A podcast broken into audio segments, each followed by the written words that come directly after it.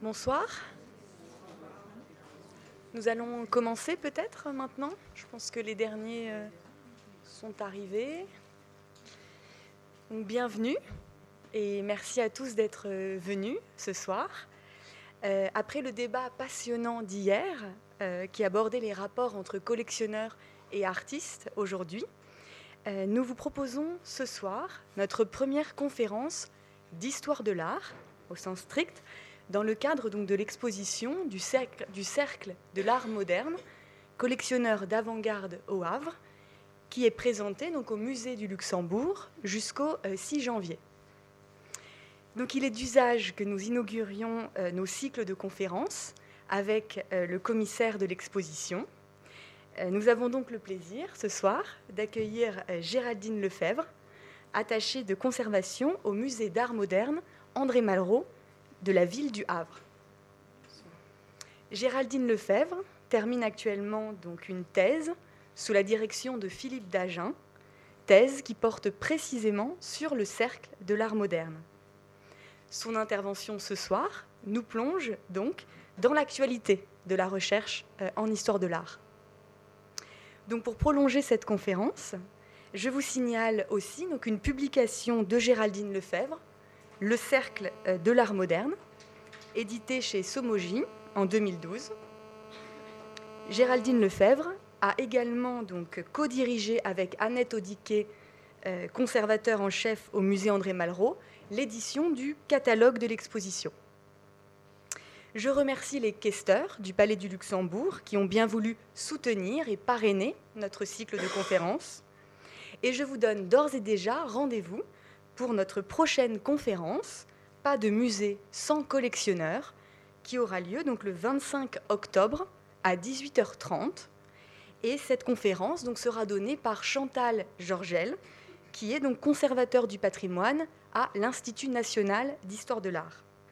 Sans plus attendre, je laisse donc la parole à Géraldine et je, que je remercie donc chaleureusement d'avoir accepté notre invitation. Bonne soirée. Merci. Je vous remercie également de m'avoir de m'accueillir ce soir. Je, vais peut-être baisser un petit peu les lumières. Hein.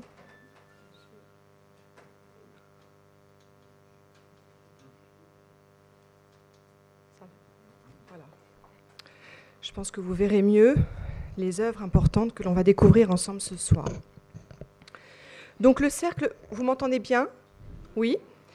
Donc le Cercle de l'art moderne au Havre, 1906-1910.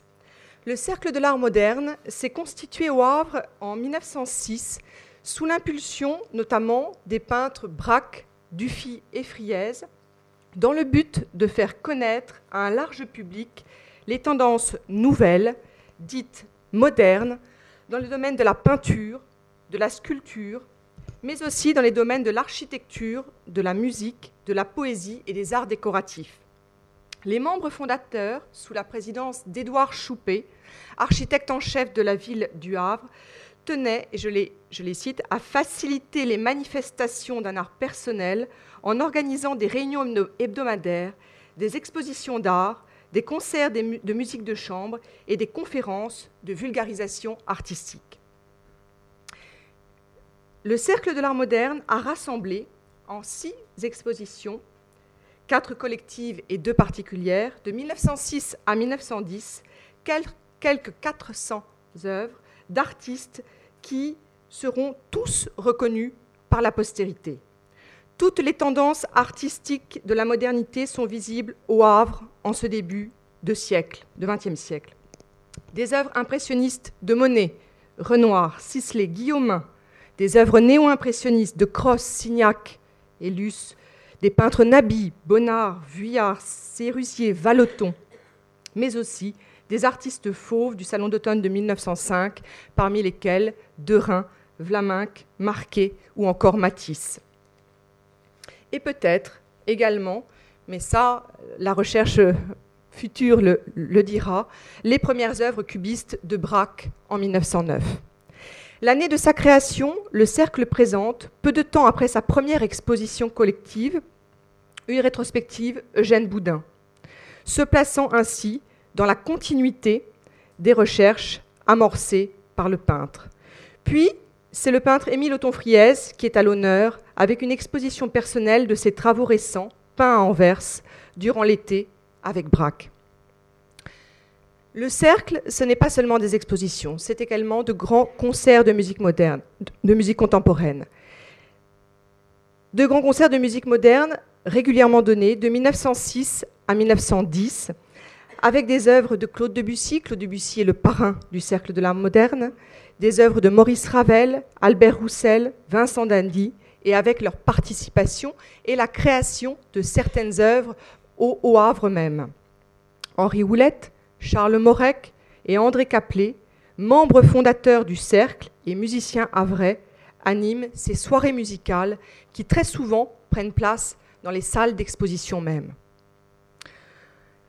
Des conférences également. Le Cercle organise des conférences en invitant des personnalités à prendre la parole. Le 16 mars 1906, soit deux mois avant la première exposition, Franz Jourdain, président du Salon d'automne à Paris, inaugure le cycle avec une conférence sur l'art moderne. C'est dire la qualité et la richesse des activités menées par le Cercle de l'art moderne au Havre durant ces cinq années. Cette association d'artistes, d'amateurs et de musiciens a permis de faire se rencontrer artistes, collectionneurs et écrivains. Le Cercle de l'art moderne ne vivra que cinq années, effectivement, mais nous reviendrons sur ce sujet. Mais il va être au cœur des bouleversements artistiques du début du XXe siècle, donnant à voir des œuvres d'artistes qui apportèrent leur propre vision du monde. Mon propos aujourd'hui se concentre sur les hommes qui ont créé ce cercle et tout particulièrement les collectionneurs. Euh, nous allons vraiment essayer de tenter de, voir qui sont ces hommes, euh, artistes, professions libérales, négociants, quelles ont été leurs activités au sein du cercle et au sein de la municipalité, ainsi qu'au sein des différentes associations culturelles avraises. Dans un premier temps, nous verrons le cercle et ses membres, puis assez rapidement, malheureusement, je dresserai le portrait des, je vous présenterai la richesse des œuvres présentées à ces expositions du cercle de l'art moderne. Dans un second temps, nous aborderons plus longuement la constitution et l'histoire des collections privées de ces hommes qui ont créé le cercle. Les membres fondateurs. Le 15 janvier 1905, Édouard Choupet, architecte en chef de la ville du Havre, envoie cette missive à M. Malandin, maire de la ville. Délégué d'un groupement formé dans le but de réunir au Havre les artistes, peintres, sculpteurs, musiciens, littérateurs et les amateurs attirés par sympathie et tendances artistiques communes, nous avons l'honneur de solliciter de, votre haute bienveillance l'autorisation de disposer provisoirement d'un local. Donc, dans la suite de sa, lettre, M. Choupé demande l'autorisation de pouvoir disposer d'une salle. Et cette salle, euh, elle est proposé dans cet hôtel de ville du Havre. Donc vous avez ici devant vous l'ancien hôtel de ville du Havre et euh, l'aile ouest, euh, l'aile ouest, en fait, c'est l'orangerie qui est au premier étage, est mise à disposition donc de ces différentes expositions du Cercle de l'Art moderne.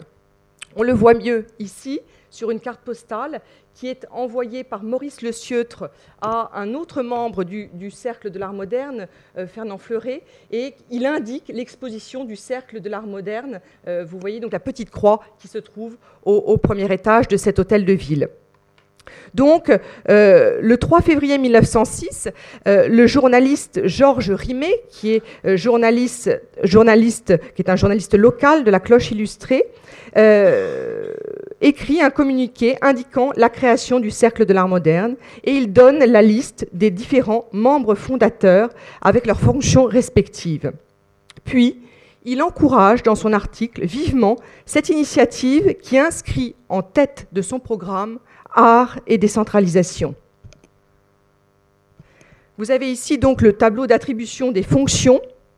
Donc vous voyez qu'il y a euh, donc le président, Édouard Choupé, l'architecte de la ville du Havre, qui est accompagné d'un trésorier, Jules Hossé, qui est peintre et journaliste, à vrai, également d'un secrétaire, G. Jean Aubry, euh, qui est vraiment un des personnages clés de ce, euh, de ce cercle de l'art moderne, par ses rapports, je dirais, à la fois avec les peintres, mais également avec les musiciens et avec le monde de la littérature et de la poésie. Mais nous, nous reviendrons sur cet homme. Puis ensuite, vous avez différents comités artistiques. Le comité peinture, qui est dirigé par nos trois peintres havrais. Nous retrouvons Otto Friès, Raoul Dufy et Georges Braque. Un comité musique avec Caplet, Morec et Willette, euh, des musiciens locaux. La littérature euh, avec Jean Ambry, Hurel et Le Sieutre. Le Sieutre qui écrira d'ailleurs la première préface du catalogue du Cercle de l'Art moderne. Et pour les expositions, trois noms qu'il y a quelques années étaient encore euh, peu connus, euh, le nom de Georges Dussueil, Auguste Marande et Van der Velde. Trois noms qui, trois personnalités maintenant qui sont bien connues et qui sont en fait trois grands négociants en coton à vrai, qui vont être de grands collectionneurs locaux. Excusez-moi, j'ai l'impression que je, fais un peu de bruit. Voilà. Euh, et qui vont euh, donc être chargés du placement euh, des œuvres au sein de ces, expositions. Alors, et nous, allons le voir ensemble, sur les 34 membres du Cercle de l'Art moderne, on ne dénombre pas moins de 14 peintres, 3 écrivains et critiques littéraires et 8 grands négociants en coton et, café de la place du Havre. Alors nous allons commencer avec euh, Édouard Choupé. Édouard Auguste euh, né à Paris le 22 mars 1864 et qui, encore il y a quelques jours, euh, n'avait livré que peu euh, de choses sur sa personnalité, sur sa vie. Et donc je suis vraiment très contente de pouvoir euh, ce soir vous parler d'une recherche qui est vivante, qui est en train de se faire vraiment en, ce moment, puisque je reviens tout juste de chez les descendants de ce président du Cercle de l'Art moderne. Donc une personnalité peu connue hier, mais qui commence à se dessiner. Donc, architecte, je vous disais, il se forme euh, comme dessinateur chez Franz Jourdain, euh, qui est donc un, architecte art nouveau très connu à Paris. Hein. Il a, a euh, dessiné notamment les magasins de la Samaritaine. Et donc, un architecte également fondateur du Salon d'automne en 1903. Donc, euh, Édouard Choupé euh, se forme dans, son atelier. Il est inspecteur du commissariat général de l'exposition universelle de 1900 et architecte des pavillons, du pavillon de l'Ardoisière d'Angers à cette même exposition. Et d'ailleurs, on le voit ici, euh, qui pose devant l'entrée de ce pavillon. De 1900 à 1903, Édouard Choupé construit des habitations à Bon Marché, au Havre. Puis, en septembre 1903, il remporte un concours, il remporte le concours de la ville du, Havre, et c'est à ce moment-là, concours très difficile d'ailleurs, et c'est à ce moment-là qu'il est nommé architecte en chef de la ville. En 1905, il va construire au Havre plusieurs euh, écoles. Euh, l'école primaire Jean Massé, que vous voyez ici en haut euh, de, de, la diapositive, et également une école de filles, l'école de filles Jean Raspail. Il va, pour ceux qui connaissent le Havre, l'école Jean Massé existe toujours, elle est dans le quartier Notre-Dame, donc voilà, c'est une très jolie, très jolie bâtisse. Et vous avez ici également une autre réalisation d'Édouard Choupé, qui se trouve à cette adresse et qui est la Villa des Baigneuses. C'est une réalisation de 1909.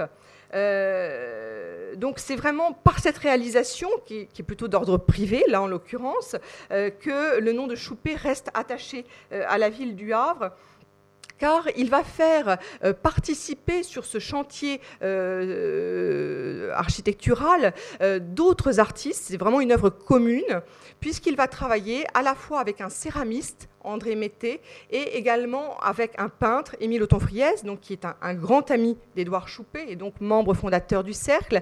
Euh, Choupé, va les faire travailler en fait sur l'ornementation des jardinières euh, des balcons. Donc on les voit peu, mais je vais vous les montrer ici. Hein. Donc vous voyez bien la forme de ces euh, jardinières ici, qui étaient donc décorées avec des, couleurs très, très vives, euh, et donc avec cette, cette céramique fauve, euh, donc réalisée par la collaboration de Métais et, et, Alors, ce décor de céramique a été dissocié de la maison dans les années 90, il a disparu du marché de l'art et nous avons eu la chance de pouvoir le, racheter. Et donc ce, décor se trouve aujourd'hui conservé au musée d'art moderne André Malraux. Le 17 février 1909, euh, Édouard Choupé, pour des raisons encore un petit peu obscures, euh, est révoqué de ses fonctions. Euh, pour des causes qui sont apparentes, enfin pour des causes de retard dans les commandes. toujours est-il que à ce moment-là, donc en 1909, Choupé va quitter Le Havre et retrouver Paris, où il continuera son œuvre d'architecte.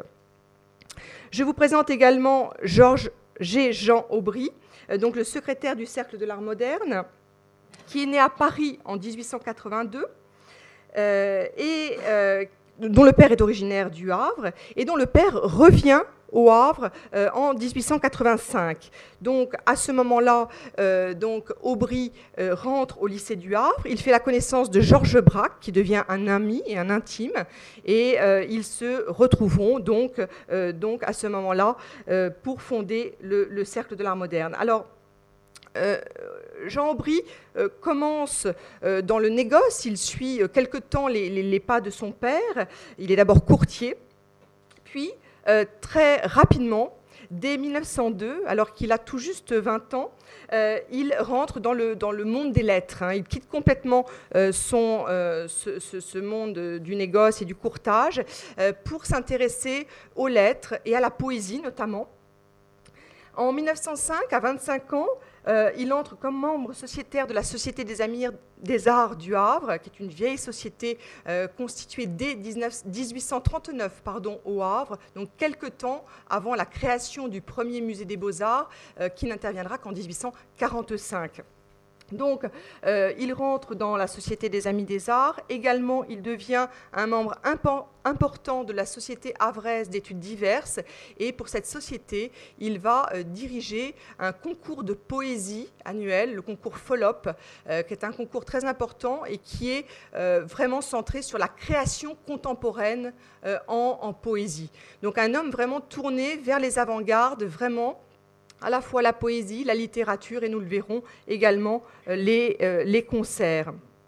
Il devient euh, également, en 1907, un des correspondants de la revue bruxelloise L'Art moderne, dans laquelle il va rendre compte de manière régulière des nombreuses manifestations du Salon d'automne jusqu'en 1913.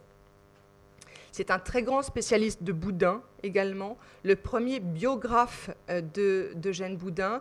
Euh, l'ouvrage qu'il a euh, réalisé dans les années 20 est encore un ouvrage de référence. C'est un ouvrage extrêmement documenté et de très très grande qualité. Vous avez ici une photographie qui représente Dufy et Friez. Dufy qui se trouve euh, donc à, gauche et Friez à droite. Euh, les deux amis sont ici dans l'atelier de la rue euh, Campagne Première à Montparnasse. Friès s'installe à Paris en 1899, euh, après avoir fait ses études euh, avec Dufy euh, à l'école des beaux-arts du Havre et dans l'atelier de Charles Lullier, qui les forme vraiment dans leur, qui vraiment leur apprend le travail d'après la sculpture, d'après l'antique, d'après la ronde bosse. et ensuite, donc les deux amis vont partir à Paris travailler dans l'atelier de Bonnat à l'école nationale des beaux-arts. Euh, donc on, les voit ici dans cet atelier, on les voit encore sur cette photographie également. Dufy est au fond, Friès toujours sur la droite, et à gauche vous avez également un autre membre du Cercle de l'Art moderne qui est euh, le Maurice Le Sieutre, qui est un critique littéraire et qui euh, écrira la, première préface de la première exposition du Cercle de l'Art moderne. Alors voici, donc je vous ai présenté quelques-uns de ces membres fondateurs du Cercle de l'Art moderne. On va, revenir euh, bien sûr sur ces membres puisqu'on va euh, euh, rentrer plus avant dans les collections havraises et donc j'évoquerai un petit peu plus tard les grands collectionneurs, membres fondateurs du Cercle. Je vous montre rapidement ici, pour leur beauté, tout simplement, une couverture de une des couvertures de ces catalogues du Cercle de l'Art moderne, qui étaient de tous de couleurs extrêmement différentes, extrêmement bien décorées, avec des, estampilles de grande qualité. Et donc là, vous avez euh, le, catalogue de l'exposition euh, consacré à Eugène Boudin. Euh, je vous disais effectivement que la première année, avant même l'exposition collective, la première exposition collective du Cercle, il y a une grande rétrospective d'œuvres d'Eugène Boudin qui réunit les collections du musée du Havre et l'ensemble des œuvres dans les collections privées havraises. Et on voit d'ailleurs à, l'occasion de cette exposition tous les grands collectionneurs membres fondateurs du Cercle, euh, Georges Dussueil, Franz-Édouard Luthi, Pieter van der Velde, euh, Olivier Sen, bien sûr, prêter chacun deux, trois, euh, voire une dizaine de leurs œuvres pour cette première exposition rétrospective. Également, vous avez ici euh, l'invitation euh, envoyée à Madame Friez euh, pour l'exposition des œuvres de son mari. Othon Friez se rend juste après l'ouverture de la première exposition collective du Cercle. il part pour Anvers. Il se rend à Anvers avec, avec Braque. Et à Anvers, les deux hommes, les deux amis, vont faire leur première toile euh, fauve. Ils vont euh, s'installer vraiment sur ce port d'Anvers et ils vont travailler côte à côte sur euh, ce même motif.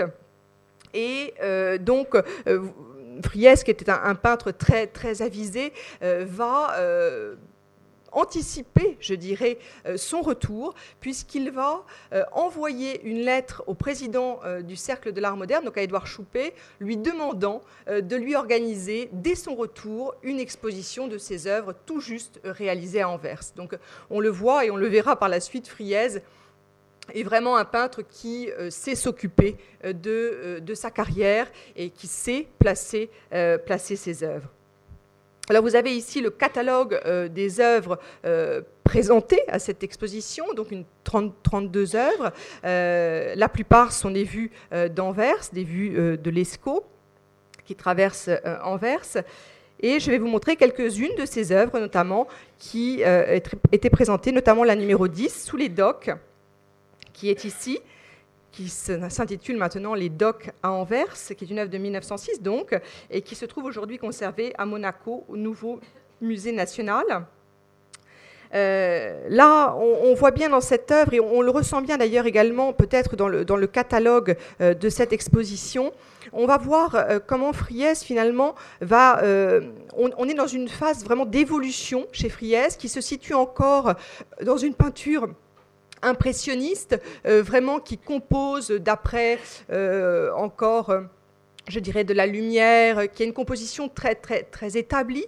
Et on va voir progressivement, on, le ressent bien, par exemple dans une vue sur l'esco soleil, que c'est l'impression atmosphérique, l'impression extérieure qui va euh, donc diriger, euh, je dirais, le, pinceau de l'artiste, mais on, va comprendre aussi que certaines œuvres, petit, progressivement, ne sont plus construites que par la couleur. Et on voit bien que euh, est à ce moment-là, à un moment charnière, vraiment encore impressionniste, mais déjà porté vers des œuvres construites entièrement par, par la couleur. Alors là, vous avez encore une œuvre, vous voyez que la, couleur commence à rentrer euh, dans, cette toile, mais c'est encore une œuvre fortement euh, construite. Là, vous avez une autre œuvre euh, qui est présentée donc, à cette exposition du Cercle, Entrée d'une corvette dans le port d'Anvers, qui est aujourd'hui à Genève. C'est probablement le numéro 5 de l'exposition. Et là, ici, vous avez Croiseur pavoisé à Anvers, euh, qui est euh, dans la collection Laroque Granoff à Paris. Donc, est une huile sur toile de 60-73. Elles font à peu près toute la même dimension. Et vous voyez ici comme la couleur a vraiment euh, aussi pris toute sa place et comment elle va vraiment entièrement composer l'ensemble de cette œuvre. le thème des drapeaux coloré que l'on retrouve à la fois chez Dufy, chez Marquet, est vraiment un thème très, euh, très répandu euh, chez euh, les artistes fauves. Excusez-moi, c'est allé un peu vite. Alors maintenant, nous allons rentrer un petit peu, après avoir... Je ne sais pas ce qui se passe, ça passe tout seul. Je vais voilà, je touche plus à rien. donc nous allons très rapidement faire un, panorama, en tous les cas naviguer dans ces expositions du cercle de l'art moderne. Et je vais commencer ce rapide survol des œuvres avec une citation que je trouve très belle, euh, parce qu'elle montre bien quelle était la richesse de ces expositions du Cercle de l'Art moderne. Euh, je cite John de Croon, donc, qui est un, journaliste du Havre éclair au Havre, et qui dit ceci. L'exposition du Cercle de l'Art moderne n'est pas l'exposition d'une école, c'est l'exposition d'artistes personnels avant tout. L'intérêt de leur groupement réside dans le fait que leurs œuvres ne sont point comparables. Elles peuvent présenter des analogies, elle ne présente point de ressemblance. Il n'y a point de, contact entre les tonalités intimes et distinguées d'un Vuillard et les colorations claironnantes d'un Maurice de Vlaminck. Et cependant, cette exposition est une homogénéité qui en est le premier chef d'intérêt, et cette homogénéité réside dans les recherches de l'expression intégrale de la couleur. Et on va voir que c'est vraiment ce qui euh, dirige la sélection euh, des œuvres euh, présentées au Cercle de l'Art moderne. Ici, vous avez une œuvre de Monet que vous avez peut-être pu voir au Grand Palais il y a peu de temps, Effet de nuit, le port du Havre, une œuvre de 1875-76 et qui est une œuvre très intéressante parce que finalement Monet considère cette œuvre suffisamment moderne pour la présenter quelques 30 ans plus tard, euh, au Cercle de l'Art moderne. Donc c'est vraiment une œuvre forte qui a été euh, peinte au même moment que l'impression Soleil levant. Hein. Euh, il faut savoir que l'impression Soleil levant, il y a deux versions diurnes et une version nocturne, qui est, qui est donc celle-ci. Je tenais à, vous montrer cette œuvre qui est présentée au Cercle de l'Art moderne en 1906 parce que Monet Renoir, Sisley. Euh, les vieux impressionnistes sont encore présents en 1906, mais euh, c'est uniquement, je dirais, euh, à ce moment-là, puisqu'on sent vraiment que les vieux maîtres, que la fin de l'impressionnisme est annoncée. C'est d'ailleurs le titre d'une des conférences qui est donnée euh, par Charles Maurice au la fin de l'impressionnisme. Et donc, euh, les vieux maîtres impressionnistes sont présents en 1906 et s'effacent euh, au profit des jeunes artistes les, années suivantes. Alors là, je suis désolée pour la qualité douteuse de cette œuvre, enfin de cette, pas, de l'œuvre, mais de la reproduction, pardon. vous avez ici une œuvre d'Henri Manguin, qui est intéressante, euh, qui s'appelle Maternité, qui se nomme Maternité. C'est une œuvre de 1903 et qui est exposée en 1906 également. Alors c'est intéressant parce que euh, Manguin euh, va être un des seuls euh, finalement à ne pas trouver vraiment, véritablement d'acquéreur.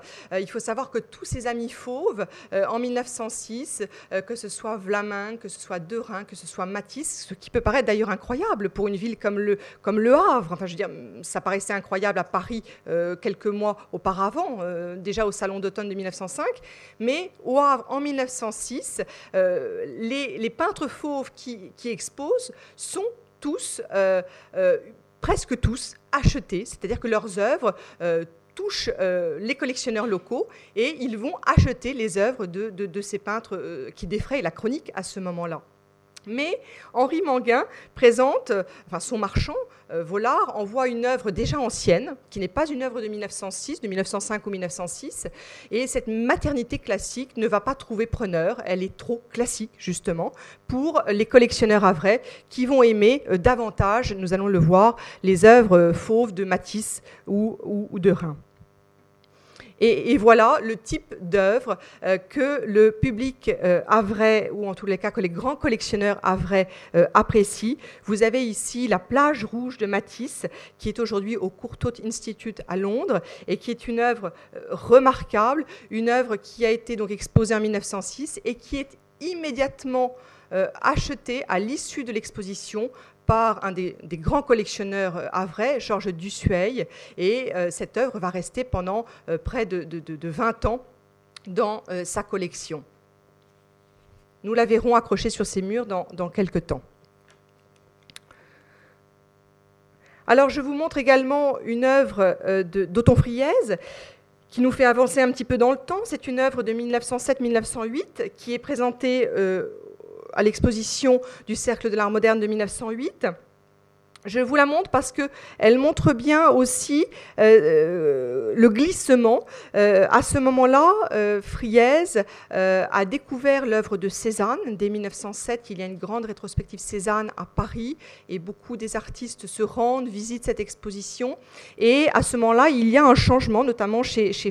C'est très, très, ça apparaît très clairement dans son œuvre. Il se met à reconstruire ses œuvres de manière beaucoup plus régulière. Je dirais que la la, couleur est toujours euh, présente, mais vous voyez cette construction pyramidale qu'on retrouve très souvent, euh, qu'on a très souvent dans les toiles de Cézanne, euh, notamment dans ces grandes baigneuses où on retrouve cette pyramide au centre de la composition et les arbres tout autour. Et donc on sent bien ici toute l'influence de Cézanne sur le, travail de Friese, donc qui, compose davantage ces œuvres. Donc ce travail à l'automne est une œuvre très importante, de très grande dimension, qui se trouve à Oslo aujourd'hui et qui fut exposée à de très nombreux salons. Ce que j'ai oublié de vous dire, enfin ce que je, c'est qu'il faut bien comprendre que les œuvres présentées au, Cercle de l'Art moderne euh, au Havre font partie d'un parcours que, très souvent elles sont la propriété de, galeristes et qu'elles sont présentées dans de nombreux salons parisiens, bientôt étrangers, et que euh, de Paris, elles vont très souvent au Havre. Hein. donc, c'est important parce que le Havre fait partie du, circuit euh, de, circulation euh, de, ces œuvres. Donc, on a ici, avec ce travail à l'automne, une œuvre qui est exposée à Paris au Salon des Indépendants en 1908, donc avant de venir au Havre. Je, vais vous citer une courte, courte citation de Georges Rimet, journaliste, qui dit ceci. Euh, cette fois, l'artiste a envoyé une grande toile, travail automnal. Monsieur Friez évolue et s'achemine vers le tableau de composition. Nous en avons goûté l'unité et l'ordonnance, non dépourvues d'expression. Ici, je vous présente deux œuvres de Sérusier qui sont conservées aujourd'hui au musée d'Orsay, Les baigneuses en bas et Les filles de Pélichtim en haut, qui sont donc deux œuvres que Sérusier présente euh, au Havre en 1908, quelque temps euh, après avoir été montré au public parisien au Salon des Indépendants également. Donc Sérusier, à ce moment-là, est euh, vraiment sous l'influence des sciences ésotériques, notamment des théories du Père Lenz, et on, voit que ces œuvres sont vraiment réalisées dans le but d'enseigner et d'inspirer afin de rendre l'homme conscient de l'universalité du divin. Et on le ressent tout à fait dans, dans, l'œuvre euh, dans les filles de Pelishtim. On peut noter aussi ici la prédominance du dessin, de la géométrisation de la forme comme un nouvel ordre retrouvé. Donc vous voyez comme on a des œuvres extrêmement différentes dans ces euh, expositions du cercle. Également ici, euh, j'essaye d'aller un petit peu plus vite, trois œuvres de Signac. Euh, j'ai pu retrouver toutes euh, les œuvres de, euh, de, Signac présentées au Cercle de l'Art moderne. Vous avez ici en dessous Bellevue, qui est une, une, œuvre de 1899, qui est dans une collection particulière et qui est exposée en 1906 au Cercle. Le viaduc d'Auteuil également en haut à droite, et le canal d'Overshi à gauche, qui est au Japon, au musée Ohara, et qui est présenté en 1907 au Cercle. Également ici, pour ceux qui sont euh, allés voir l'exposition, vous reconnaissez euh, la belle Florence de Valeton, euh, donc cette œuvre extrêmement forte, peinte en 1906 et conservée dans une collection privée et qui a été présentée au Havre en 1909. également, vous avez à côté l'Anglaise, une œuvre de 1905 qui se trouve aujourd'hui à Soleure en Suisse et qui est présenté en 1908 au Havre, au Cercle de l'Art moderne. Alors, Valeton a, été très présent à ces différentes expositions du Cercle de l'Art moderne. Chaque année, il a présenté plusieurs œuvres, des paysages, des nus féminins. Et euh, pour autant, et c'est assez, ce n'est pas si étonnant que cela d'ailleurs, seul Olivier Sen s'aventurera euh, à euh, acquérir des œuvres de son compatriote Valeton, qui, est originaire de, Suisse également, et qui, on va voir en fait, Olivier Sen apprécier tout particulièrement le travail de Vallotton et acquérir de très nombreuses œuvres, notamment la valse, qui est à l'heure actuelle au musée du Luxembourg et qui est une œuvre très très forte. Également le rayon des paysages de Cagnes, également. Olivier Sen a acquis trois paysages de Cagnes, mais il n'ira pas jusqu'à acquérir un des nus euh, de Valenton présenté au Cercle de l'Art moderne. Là, c'était vraiment peut-être un, peu trop, mais euh, voilà. Mais il a acheté de très nombreux, euh, de très nombreux paysages. Vous avez ici une œuvre totalement différente, donc on rentre dans un autre registre.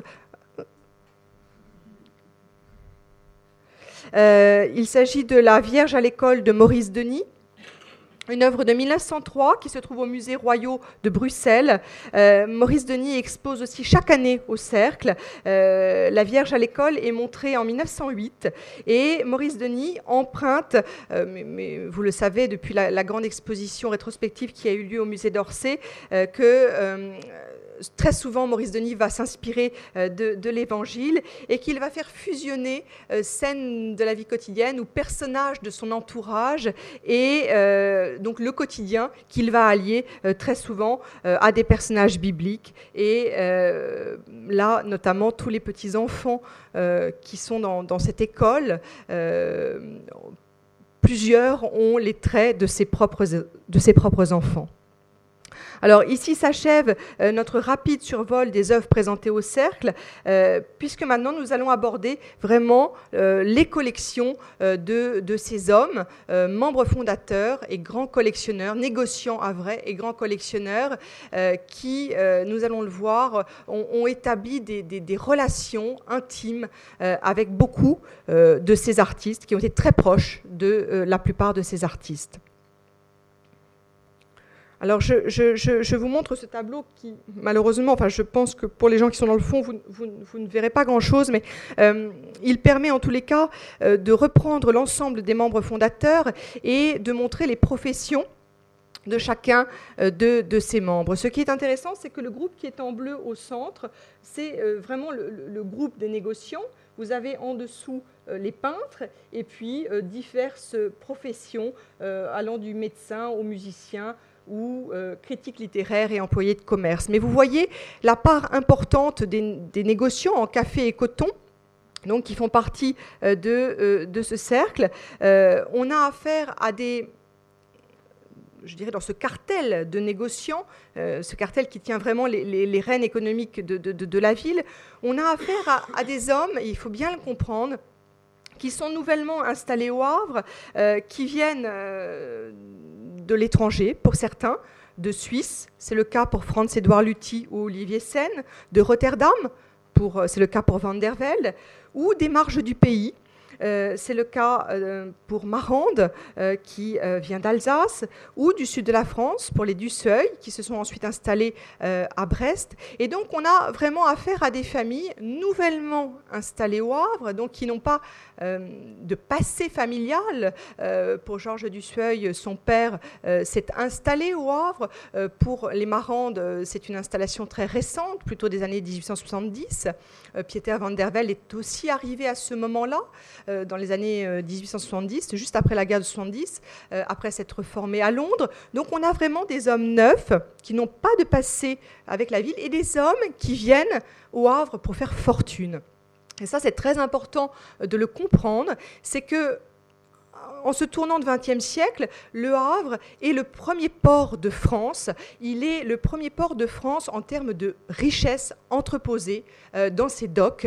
Et donc, euh, on vient au Havre euh, parce que de nouvelles règles d'arbitrage dans les marchés à terme sont en, enfin, sont en sont en application au Havre et ces négociants venus euh, d'Europe, euh, des marges du pays, euh, savent qu'au Havre, on peut faire fortune et faire fortune rapidement.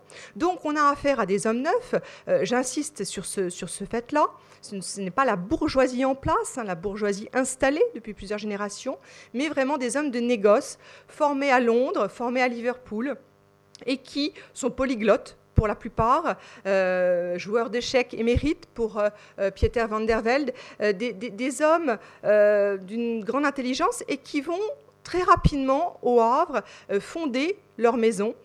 Pieter van der Velde va s'installer et fonder sa maison de négoce en café et coton en 1880, il s'installe à la bourse, il ouvre un bureau à la bourse et sa maison va prospérer très rapidement. Georges Dussueil ouvre en la même année, en 1880, sa maison de transit. Euh, et donc, vous avez des hommes qui vont euh, voilà, ouvrir euh, leur maison et qui vont très très rapidement prospérer dans leurs affaires.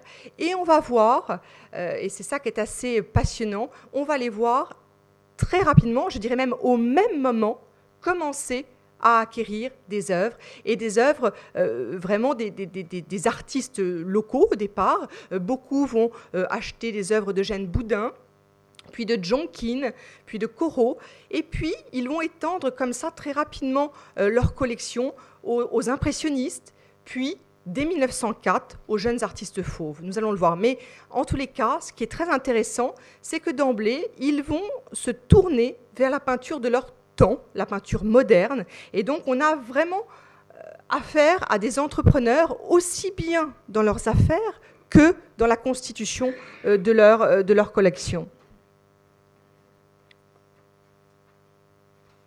Je vous montre une, photographie de la bourse du Havre, dont la place est recouverte non pas de neige, mais de balles de coton, pour vous montrer la, richesse hein, de, cette, ville, qui est vraiment une place euh, cotonnière, euh, une place également pour le café, le cacao, les bois exotiques. Donc vraiment euh, un port, le premier port de France. Alors, je, l'ai bien précisé, en richesse entreposée, hein, autrement en flux. Marseille reste le premier port de France, mais en richesse, c'est vraiment euh, Le Havre qui est euh, le premier port de France à ce moment-là.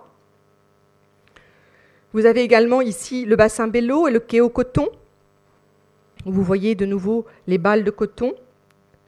Également ici ce quai Bello avec le déchargement des balles de coton. Photographie qui est conservée au musée historique du Havre.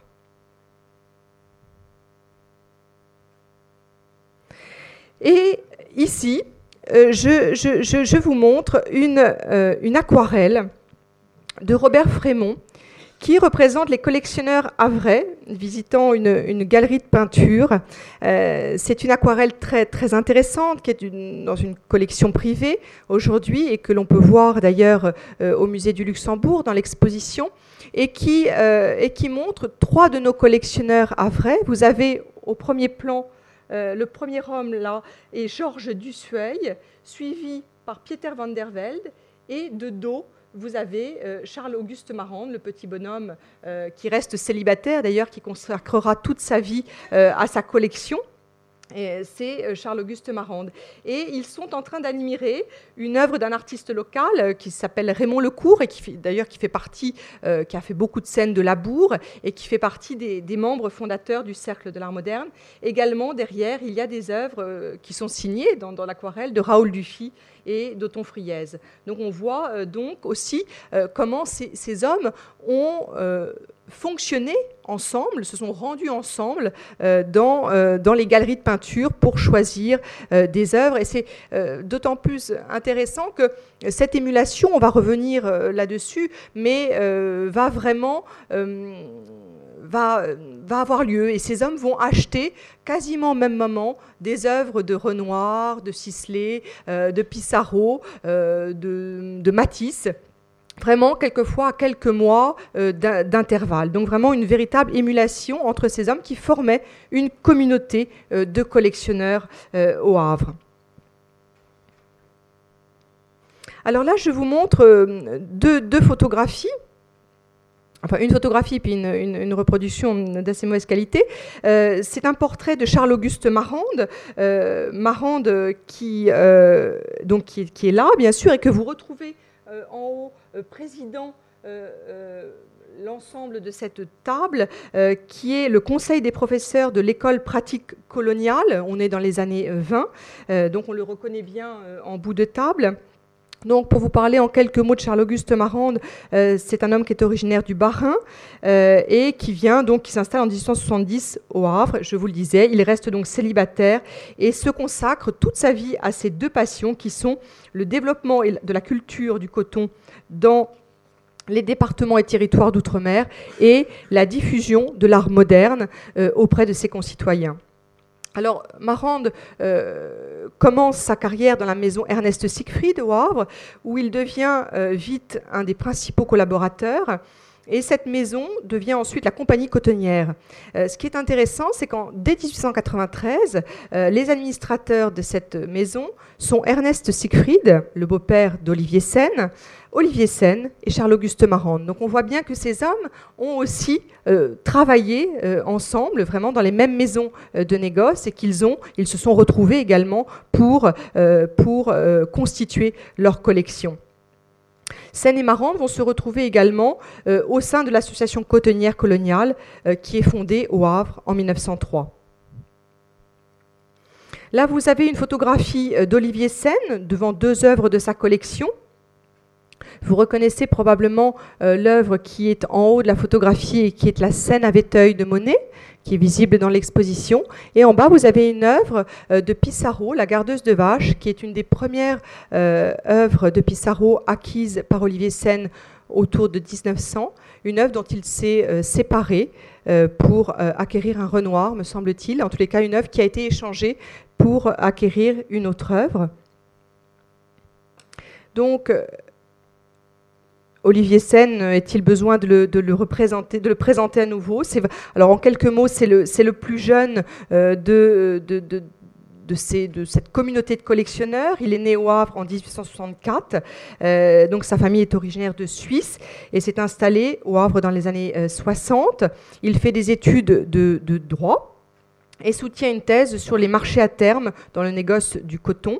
Euh, donc euh, voilà, c'est un homme très très important. Euh, je, voilà, il va rejoindre aussi la, la, maison de son, de son beau-père, Ernest, Siegfried, et donc travailler pendant très longtemps dans, dans le négoce du, du coton. Là, je vous montre une photographie de la maison de Pieter van der Velde, qui se trouvait au 21 boulevard de Strasbourg, au Havre. Et c'est également dans cette maison que se euh, trouvait donc sa, très riche galerie de peinture. Également ici, vous avez Pieter van der Velde qui se trouve euh, à gauche sur la photographie. Euh, et à ses côtés, vous avez Lucien Lerat, qui est un de ses gendres et un de ses plus jeunes fils. Donc Pieter van der Velde est le plus âgé, il a euh, un destin comparable à celui de Marande. Euh, né à Rotterdam en 1848, il s'installe au lendemain de la guerre de 70 au je vous, le disais, où la société protestante euh, lui réserve vraiment le meilleur accueil. donc il est sa famille initiale, euh, et c'est, je, crois vous l'avoir dit, mais je n'en suis pas sûre, je préfère le répéter, et, euh, ce, sont, ses parents étaient boulangers à Rotterdam, donc c'est, important de le comprendre quand on...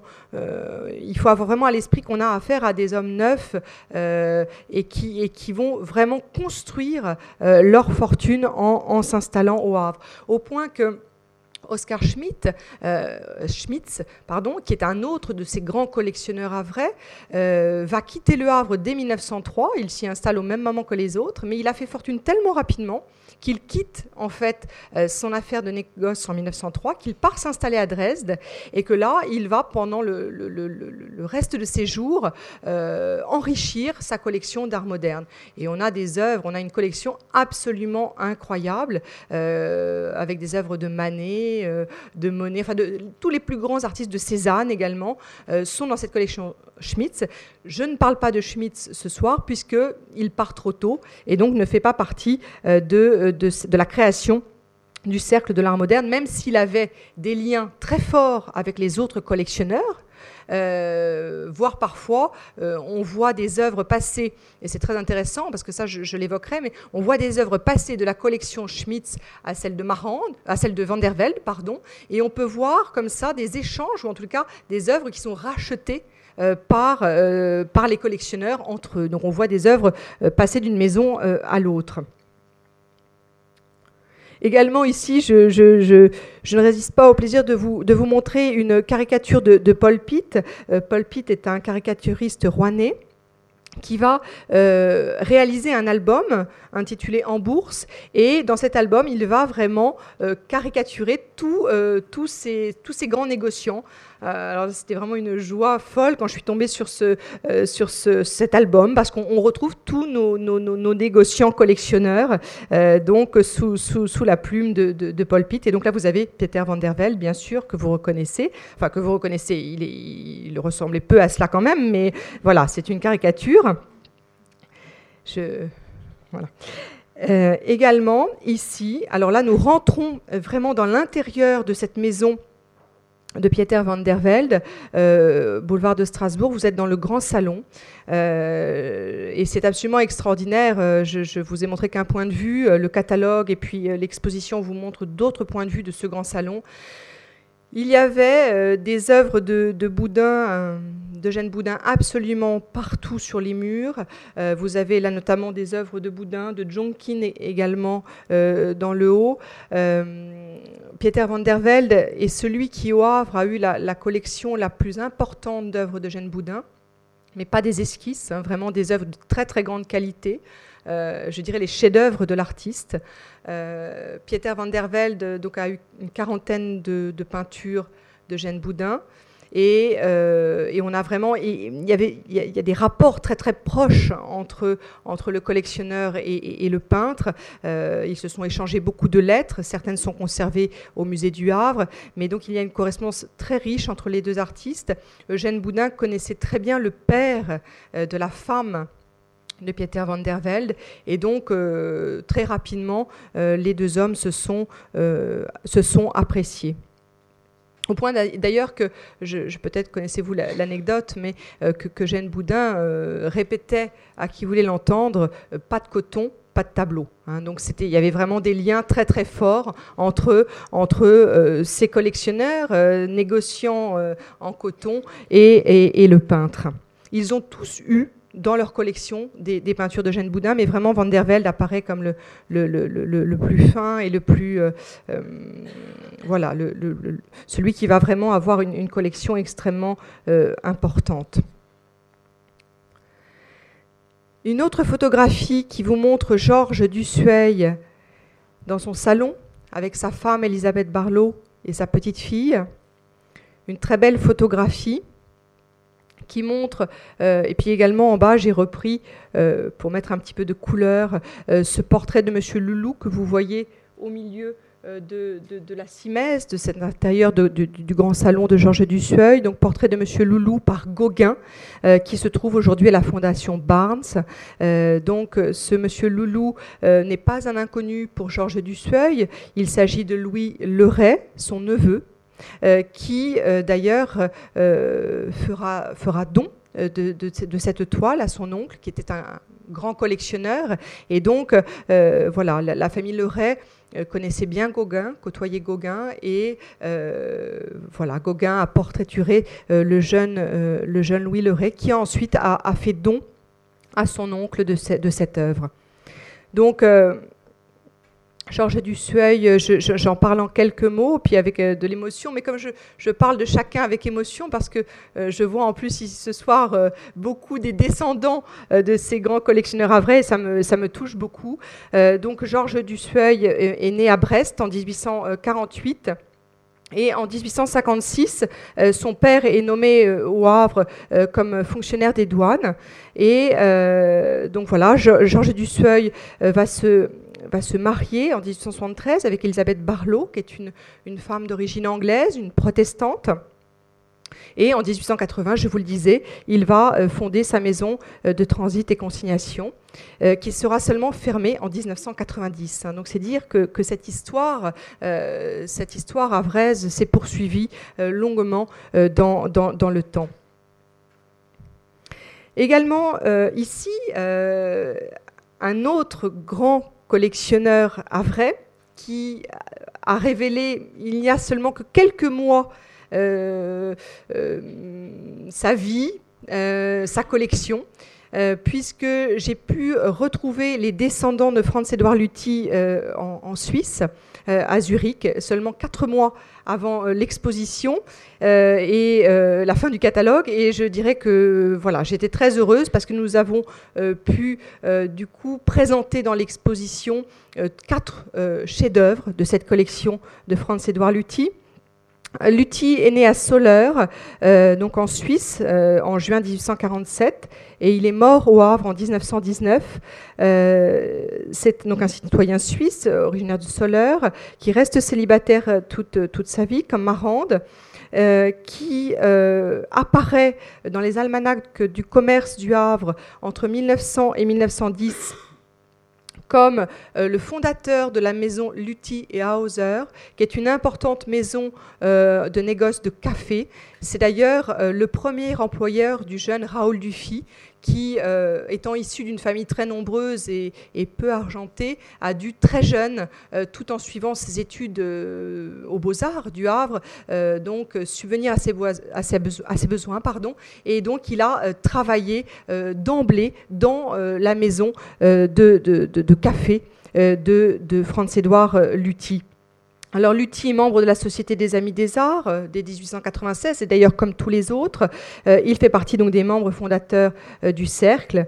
Il apprécie, énormément la peinture moderne puisqu'il posséda des œuvres de Marquet, Camoin, et notamment des œuvres dont le très beau port de Marseille ou la blonde miroir qui sont aujourd'hui présentées dans l'exposition.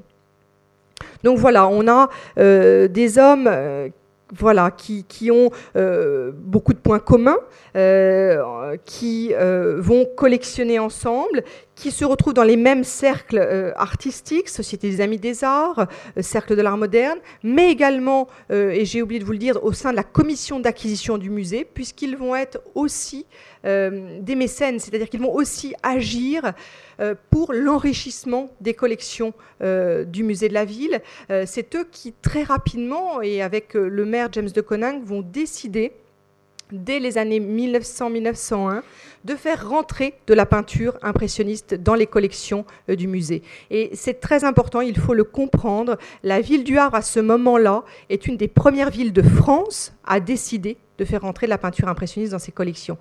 Quelques années plus tard, Rouen refusera le legs de Pau. Hein, en 1906 et 1909. Donc il faut comprendre que dès 1901 au Havre, il y a une volonté de faire entrer la peinture impressionniste. Et très rapidement, grâce à ces euh, collectionneurs, avec l'appui bien sûr de leur mère, James de Coninck, euh, les œuvres de Maufra, les œuvres de Pissarro, les œuvres de Monet vont rentrer euh, dans les collections du vivant des artistes. Hein. Mais ça, on, va le voir ensemble si on en a le temps et je le souhaite.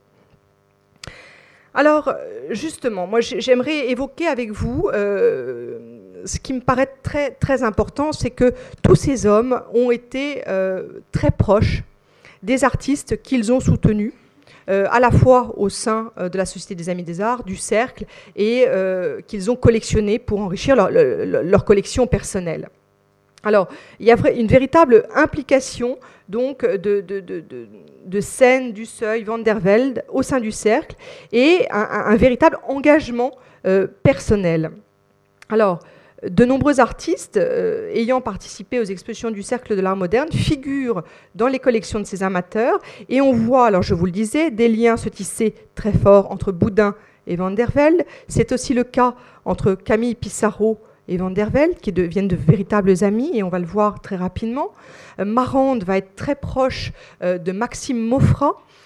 il posséda pas moins de 11 toiles de Maufra, et euh, n'a eu toute sa vie qu'un seul marchand, qui était Durand-Ruel. Or, aucune des œuvres achetées par Charles-Auguste Marande n'est passée par le marchand du ruelle Donc on a vraiment affaire à des intimes, à des gens qui se connaissent bien et, qui se suivent. Et donc ces œuvres sont acquises directement euh, par, euh, Marande. Georges Dussueil va entretenir des liens euh, et des rapports privilégiés et suivis avec Marquet et Modigliani, qu'il côtoie notamment sur les quais de Paris dès les années 1900-1905. Également, euh, et pour les liens avec Marquet, c'est vraiment important, du Seuil euh, a une des collections les plus importantes d'œuvres de Marquet, puisqu'il a 13 paysages d'Albert Marquet euh, donc dans, sa collection. Olivier Sen, lui, va acheter des œuvres directement également à Marquet, Guillaumin et également Valoton. je vous en parlais il, y a, il y a peu. Alors, Rentrons donc dans ces rapports euh, particuliers, euh, ces rapports d'amitié très fortes entre, entre, les, entre les peintres et euh, les amateurs locaux. ici, vous avez une carte postale qui donc représente l'hôtel Continental au Havre, qui se situe vraiment sur l'avant-port du Havre. il faut savoir que, que, Camille Pissarro vient au Havre dès juin 1903 à la demande des collectionneurs et tout particulièrement de Pieter van der Velde, qui le connaît euh, depuis les années 1890, où il l'a rencontré chez Durand-Ruel à Paris. Et donc, euh, à ce moment-là, dès ce moment-là, Pieter van der Velde va euh, acheter régulièrement des œuvres de, de, Pissarro. Et alors que Pissarro entame son deuxième séjour à Dieppe en 1902, après y avoir été en 1901, Van der Velde lui propose de venir au Havre parce qu'il lui dit, d'abord, la ville du Havre euh, a une atmosphère particulière. Et puis surtout, euh, l'avant-port est en pleine restructuration. Euh, des, travaux sont prévus, des travaux importants. Et le motif peut devenir historique. Et ça, c'est important parce qu'en fait, c'est le côté historique, c'est le fait que ces bastions anciens vont disparaître qui fait venir Pissarro à ce moment-là. Donc il répond à la demande de Van der Velde. Alors, euh, vous me direz, le motif est important, l'impression atmosphérique est très importante également pour Pissarro, et puis également Van der et on le sait par la correspondance nombreuse euh, qui existe entre, les deux hommes, euh, Van der Velde lui promet l'acquisition de certaines de ses œuvres, euh, soit pour la ville du Havre, pour le musée, mais également euh, de la part des, collectionneurs. Donc Pissarro vient au Havre et s'installe tout l'été 1903, qui est le dernier été de sa vie, donc, puisqu'en septembre, il, repartira à Paris et, et s'éteindra quelque temps après. Donc voilà euh, une reconstitution qui a été euh, faite donc, par Claire Durand-Ruel dans le catalogue raisonné euh, de, l'œuvre de, Pissarro, qui montre bien le point de vue panoramique que Pissarro avait sur cet avant-port du Havre. Et il va scinder en fait cet avant-port en trois séries de motifs qu'il va décliner par tous les temps et qu'il va reprendre vraiment inlassablement. Là, je vous montre deux photographies qui sont euh, conservées dans les euh, archives de euh, Lionel et Sandrine Pissarro et qui permettent de voir, donc, on reconnaît donc Pissarro, bien sûr, à sa barbe blanche, Pieter van der Velde, qui est derrière lui, sa femme également, et sur la gauche, vous avez Lucien Lerat, un de, un de ses gendres, donc également amateur de l'œuvre de, de Pissarro. Alors là, ici, une des œuvres donc euh, conservées au musée du Havre, Lance des pilotes Le Havre, matin soleil, marée montante. Euh, donc c'est une, des deux œuvres avec la suivante, euh, celle-ci, qui est acquise par le musée du Havre. c'est très important parce que le musée du Havre, quand il se porte acquéreur à ce moment-là, vraiment de ces deux œuvres, est le, est le premier musée à faire rentrer deux œuvres de, de Pissarro Hein, dans ses collections. L'artiste est encore est là. Euh, il vient de réaliser ces deux œuvres. Et donc, euh, le, musée euh, du Havre, là, fait figure, est à l'avant-garde hein, et va faire entrer ces, deux toiles. Alors, effectivement, il faut bien le comprendre quand même. Le, conservateur, Alphonse Lamotte, n'était pas du tout porté vers ce type de, peinture. Il était plutôt tourné vers la peinture du 19e, les paysages de Corot, mais pas du tout vers la peinture impressionniste et donc il va freiner vraiment, faire euh, le maximum pour que ses œuvres ne rentrent pas dans les collections. Il va dire d'ailleurs très longtemps toute sa colère, il réessayera même d'échanger euh, ses œuvres contre d'autres, donc euh, ne les supportant pas ou peu. Et, mais c'est vraiment grâce à l'initiative de, Georges Dussueil, qui est à ce moment-là membre de la commission d'acquisition du musée, que les choses vont pouvoir se faire. Et donc, Georges Dussueil va vraiment motiver l'acquisition de, ces, de ces deux toiles qui sont aujourd'hui visibles dans l'exposition. Là, je vous montre rapidement euh, d'autres œuvres de Pissarro, parce que si deux œuvres ont été acquises pour les collections euh, du, euh, du, musée, il faut savoir que les collectionneurs havrais ont également, se sont portés acquéreurs de, de toiles très comparables. vous avez en haut la toile acquise par Georges Dussueil, qui va acheter la plus grande des toiles réalisées par Pissarro au Havre, la plus grande et la plus chère d'ailleurs, puisque s'il négocie les prix pour que les œuvres rentrent dans les collections publiques locales, il ne va pas hésiter à débourser plus de 4000 francs, 4000 francs me semble-t-il, pour faire rentrer euh, cette grande toile dans sa, dans sa collection. Au même moment, euh, les, deux, les deux autres œuvres sont rentrées dans les collections du musée pour la même somme. Hein. donc vous voyez le, le, rapport. Et en bas, vous avez donc la toile que Pieter van der Velde euh, acquiert, euh, mais qu'il acquiert par voie d'échange à ce moment-là en échangeant contre une toile du Pont Neuf qu'il euh, rend ou qu'il donne, qu'il redonne à, Pissarro. Là, vous avez une œuvre très, très intéressante qui, représente le fort de, Floride. donc, ce fort de Floride qui d'ailleurs va disparaître, hein, qui est vraiment un motif.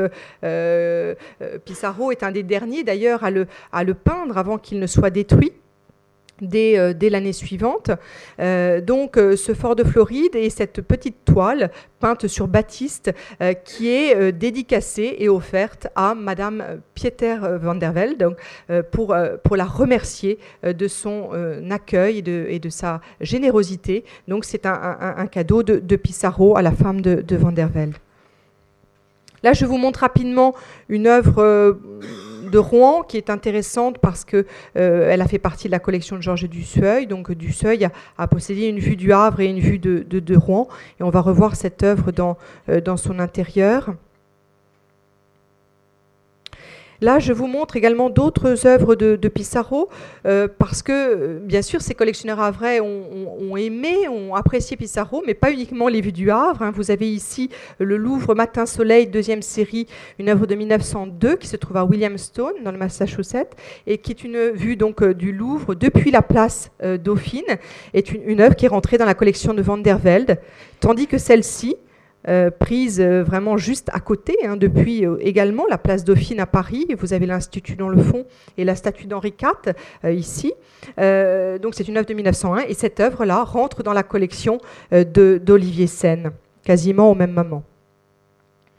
Là, vous avez, et c'est intéressant, trois œuvres de Pissarro réalisées à Erani, qui ont appartenu toutes trois à des collectionneurs havrais. vous avez en haut l'œuvre de Marande, celle d'Olivier Seine, et celle qui a appartenu à, et celle qui a appartenu à, à Pieter van der Velde, qui est aujourd'hui au musée d'Israël.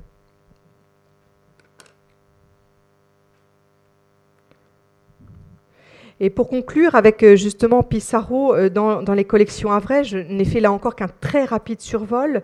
Euh, je termine avec une œuvre de très grande qualité qui est ce portrait d'Eugène Murer, qui est une œuvre de 1878. Eugène Murer était pâtissier et en même temps grand collectionneur de la première génération, des impressionnistes. Ça a été un des, grands collectionneurs des œuvres des, impressionnistes. Pardon. Et donc Pissarro, ici, le représente.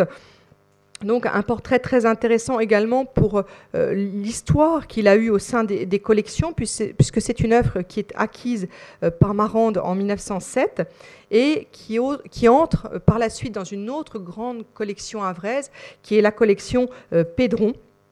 Euh, euh, Léon Pédron, qui est, bien connu euh, pour tous les spécialistes de Friès, puisqu'il a été le collectionneur, le mécène attitré des mille, des mille friaises. Alors, euh, rapidement et très rapidement, nous allons parler de Marquet au Havre. Et de Marquet a été vraiment euh, le chouchou de ces collectionneurs euh, havrais. ils vont tous avoir des vues du quai des Grands Augustins, mais également des vues de Saint-Tropez, peintes par Marquet. C'est vraiment un artiste donc, qui a fait partie des, fauves du salon, de, de, ce salon des fauves, de la cage aux fauves présenté au salon d'automne 1905, un grand ami euh, de Matisse et de Rhin. Euh, il, euh, il, va, pendant l'été 1906, être très présent au Havre avec Dufy, où il va peindre les rues pavoisées, ces rues pavoisées du Havre, et assister donc à l'inauguration de la première exposition du Cercle de l'Art moderne, où il est présent avec ce type de toile, puisqu'il présente deux vues du quai des Grands Augustins. Ici, vous avez euh, celle, euh, l'œuvre acquise par Charles-Auguste Marande, donc une œuvre de 1905.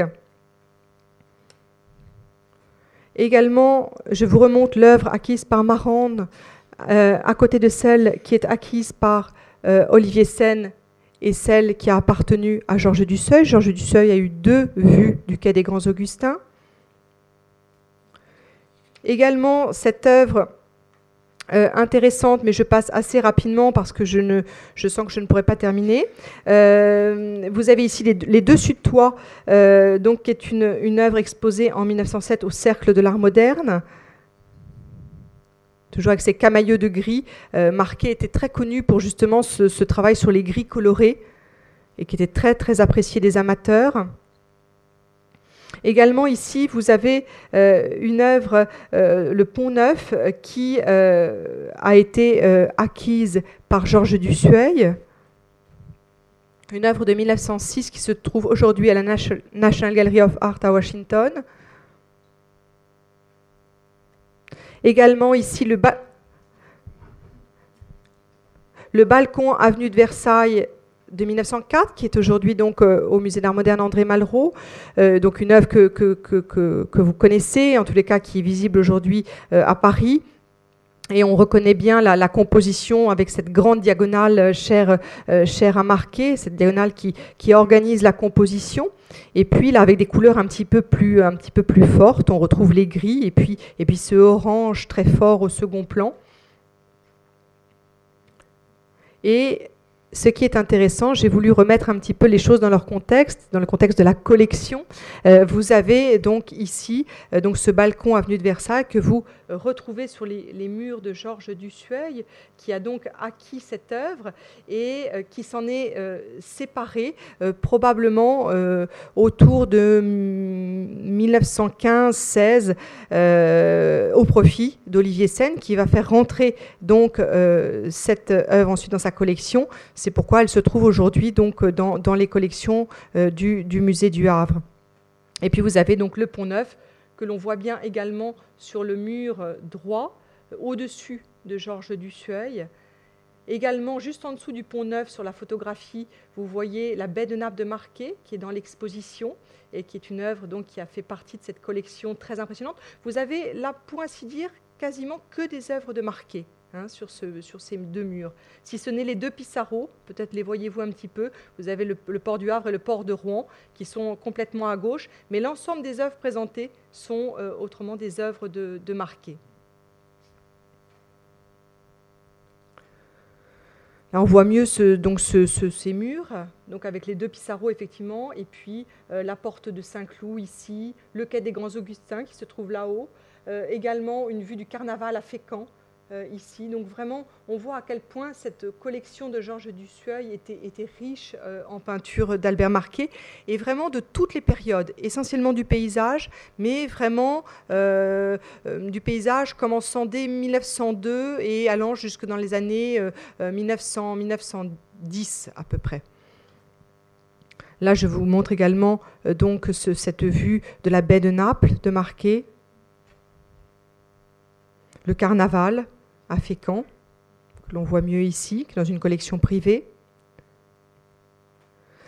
Et puis, euh, avec cette, euh, euh, œuvre, je, passe également à aux rapports très forts qui se sont établis entre les collectionneurs havrais et, et, tous les, artistes fauves, les collectionneurs havrais vont vraiment s'intéresser dès 1904, donc c'est très tôt, à la peinture des fauves, qui est encore, voilà, qui, qui, commence tout juste à naître à Paris, dans le sud de la France, au Havre également, enfin ce, besoin de, de, de, de, construire autrement l'œuvre, de se dégager de l'impressionnisme finissant et donc d'aller vers une peinture où, la, couleur explose, où la couleur construit entièrement. On voit bien ici euh, dans cette toile euh, de, de Matisse la jetée de Collioure, qui est dans une collection particulière, que c'est vraiment la, la couleur qui construit entièrement euh, l'œuvre. Hein. Il n'y a plus d'effet de perspective. Euh, on est vraiment dans, des œuvres qui sont euh, construites avec des taches, des taches colorées, ce qu'on percevait bien également dans, dans la plage rouge que je vous ai montré. Et donc ça aussi, c'est une œuvre. Alors c'est une œuvre également acquise par Georges Dusseuil, donc qui est présentée en 1906 au Havre et acquise par Georges Dusseuil. Également, euh, cette fameuse toile euh, de Matisse, la, porte ouverte à Collioure, donc euh, Matisse et Derain se rendent pendant cet été 1905 à Collioure et vont peindre côte à côte différents motifs. et cette toile qui est qui est vraiment une des plus belles de la série euh, de Collioure, euh, est présentée euh, au, au, Salon d'automne de 1905 et elle va faire la une du journal L'Illustration. Et à l'issue du salon, pardon, excusez-moi, Van der Velde va vraiment va acquérir cette toile. Et ce qui est important, c'est qu'on est vraiment au, quasiment au même moment que, euh, que l'acquisition de la femme au chapeau de Matisse par les Stein. Donc, euh, quand euh, il est dit que les collectionneurs américains ont été les premiers acheteurs de Matisse, ça peut s'entendre, mais je dirais que les collectionneurs vrai, à quelques mois, mais à 3-4 mois, ont vraiment, se sont portés acquéreurs également des œuvres les plus colorées et, les œuvres les plus fauves euh, de Matisse, de Derain, de Vlaminck. Et euh, je crois que ça, c'est très important de le dire parce que après l'exposition des Stein au Grand Palais, on, avait tendance à penser que seuls les collectionneurs américains euh, ont, osé à cette époque-là, à ce moment-là, ont on, franchi le pas. Et or, les collectionneurs à vrai ont, ont fait partie vraiment des premiers acheteurs de Matisse. Là, vous avez une œuvre qui est le paysage au ruisseau, les aloès, qui est une œuvre présentée euh, au Cercle de l'Art moderne en 1907, euh, qui est une, autre œuvre de Matisse. Ici, vous avez un autoportrait dans l'atelier euh, de Derain, une œuvre de 1904, qui annonce vraiment, c'est une œuvre qui annonce vraiment la simplification des masses colorées, on voit bien ici comment la, couleur construit complètement, simplifie euh, aussi. On a, de moins en moins de, détails. Euh, cet autoportrait va être acheté par Van der Velde, qui ne posséda pas moins de sept toiles de Derain, et pour beaucoup, et essentiellement, euh, des vues de, Londres, pardon, que l'on va voir ensemble juste après. Si Van der Velde est en grande partie un, collectionneur euh, de peinture impressionniste, il va dès les premières années du XXe siècle et dès 1904 se tourner vers les, jeunes artistes fauves. Il aura sept toiles de Derain, donc quatre de Camoin, six Friaises, six Marquées, plus de dix toiles de Van Dongen et également un ensemble de sept toiles de Vlaminck qui sont vraiment des, des toiles extrêmement, extrêmement fortes, extrêmement colorées. Je vous en montre quelques-unes rapidement. Ici, le Londres, le quai Victoria de 1905-1906, donc qui a été euh, qui a été acheté par Van der Velde. Et il faut savoir qu'un an après l'exposition des vues de Londres par, euh, par Monet, chez Durand-Ruel, en 1904, il y a eu une très grande exposition des vues de Londres de Monet à Paris. Et cette exposition a eu un tel succès auprès des amateurs, les Havrais d'ailleurs sont très présents.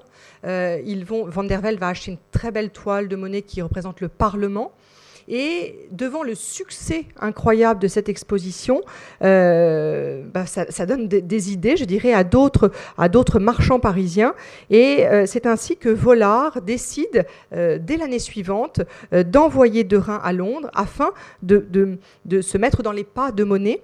Et donc, Derain va rapporter une série absolument superbe de ces quais de Londres, de ce Parlement.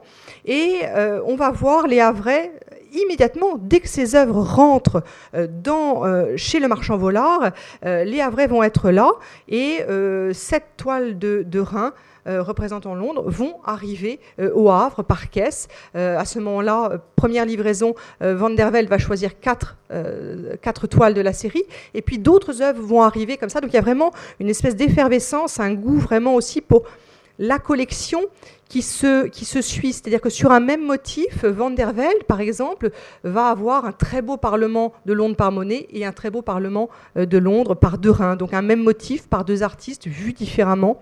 Euh, donc c'est vraiment très très intéressant. Ben justement, les voilà. J'aurais pu vous en parler en vous les montrant. Donc vous avez donc euh, ce Parlement de Londres de Derain qui le Parlement et le pont de, Westminster, euh, donc, qui est à Cleveland, euh, aux États-Unis, et euh, le Parlement Soleil couchant de 1902, qui est dans une collection privée, donc l'œuvre de Monet en dessous. Donc le même motif peint à quelques, quelques mois d'intervalle donc par les deux artistes.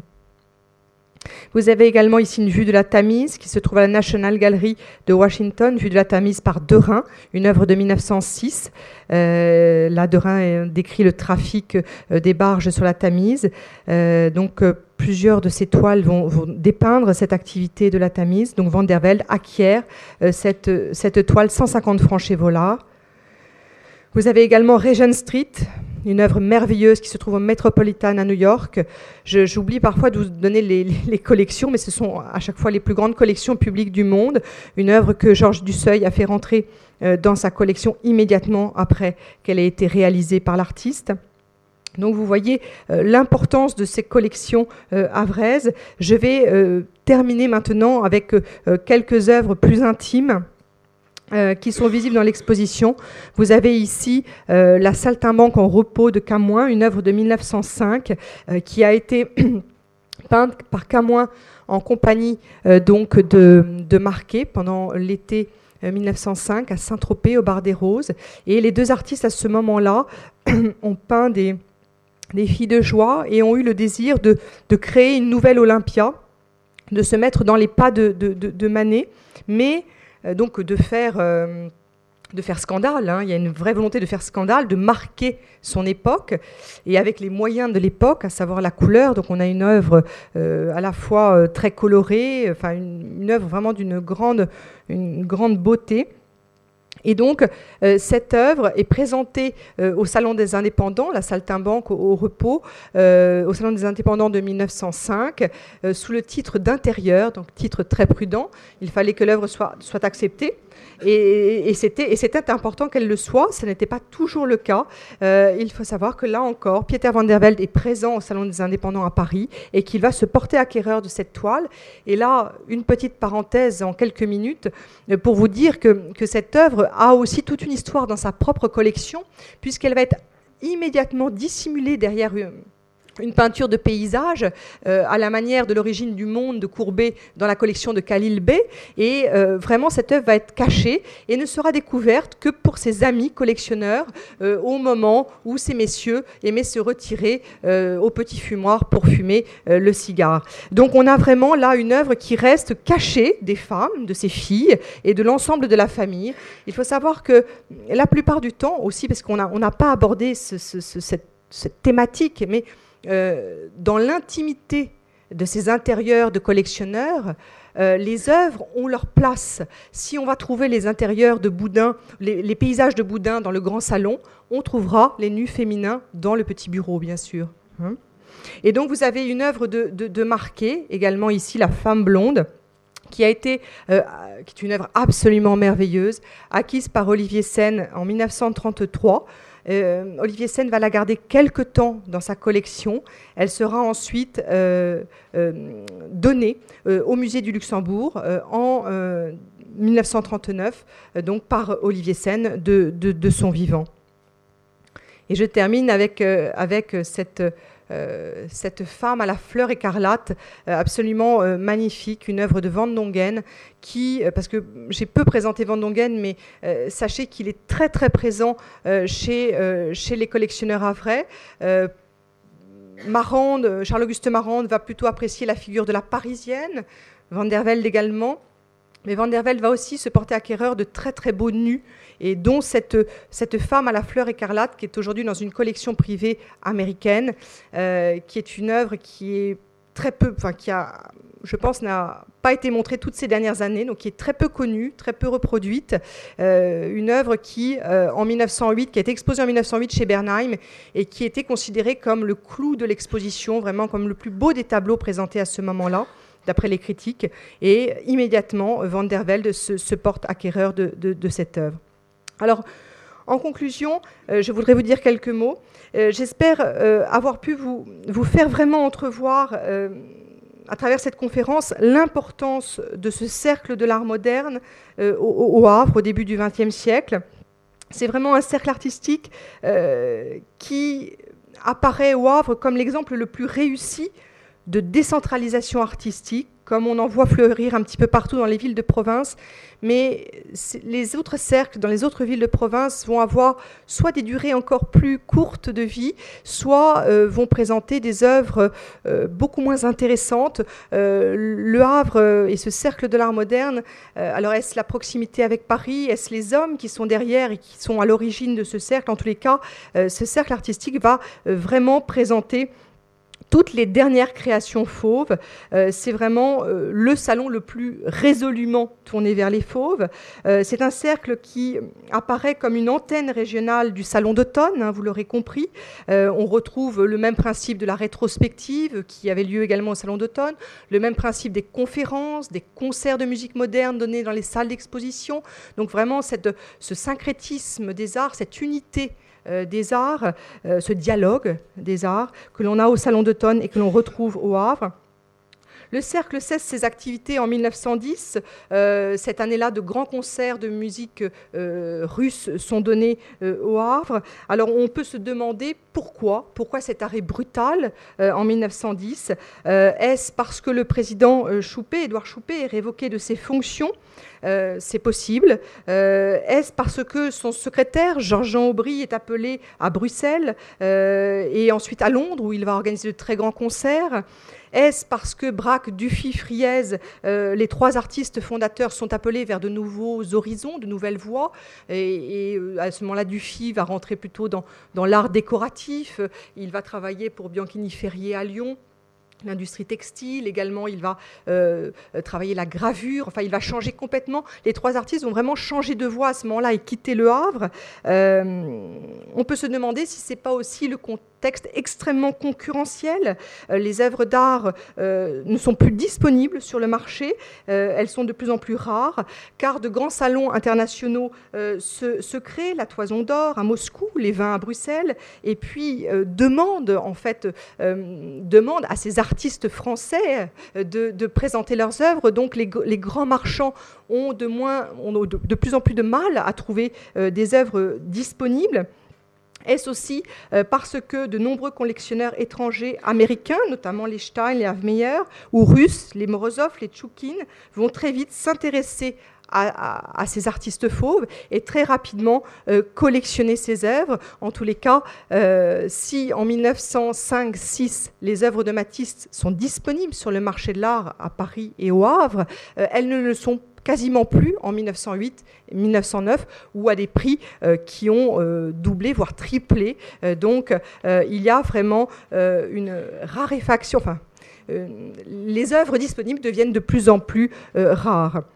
Alors, juste en conclusion, parce qu'il me reste deux minutes, pour vous faire part de l'état de la recherche, de ma recherche, je voudrais vous dire qu'elle est maintenant très avancée que euh, les catalogues des différentes, le catalogue des œuvres présentées aux différentes expositions du Cercle de l'Art moderne, ces 400 œuvres présentées, s'achève, que les collections de ces collectionneurs, grands collectionneurs à vrai, sont très bien connus.